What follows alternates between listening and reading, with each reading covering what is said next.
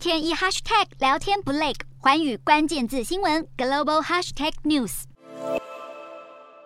中国海南省最近发布了碳达峰实施方案，其中包括推广新能源车船运用、建立新能源汽车体验中心。购车扶植以及税优惠政策，加速淘汰高耗能的老旧船舶，推动船舶油改气等等的方案，盼望能够加快推进社会运营交通区块的清洁能源化。预计到二零二五年，社会运营还有公共服务领域新增和更换车辆使用清洁能源的比例能够达到百分之一百。而到二零三零年，海南全岛将全面禁止销售燃油汽车。不过，有新能源专家认为，中国幅员辽阔，各省的地理环境还有气。气候以及经济发展水平差异比较大，禁售燃油车不应该一刀切。特别是近年来新能源汽车持续热销，不论是产销量的增速，或是市场渗透率，都连连创新高。但同时呢，电池原材料价格也在猛涨，退役电池的安全回收问题也都开始浮现。这些都应该要尽早进行部署，否则是以为解决一个问题，其实呢是又制造了一个个的新问题。还有专家分析，要真正的实现碳中和，就必须要确保清洁能源发电的发展，不然汽车是纯电动，但是电力却又来自石化能源。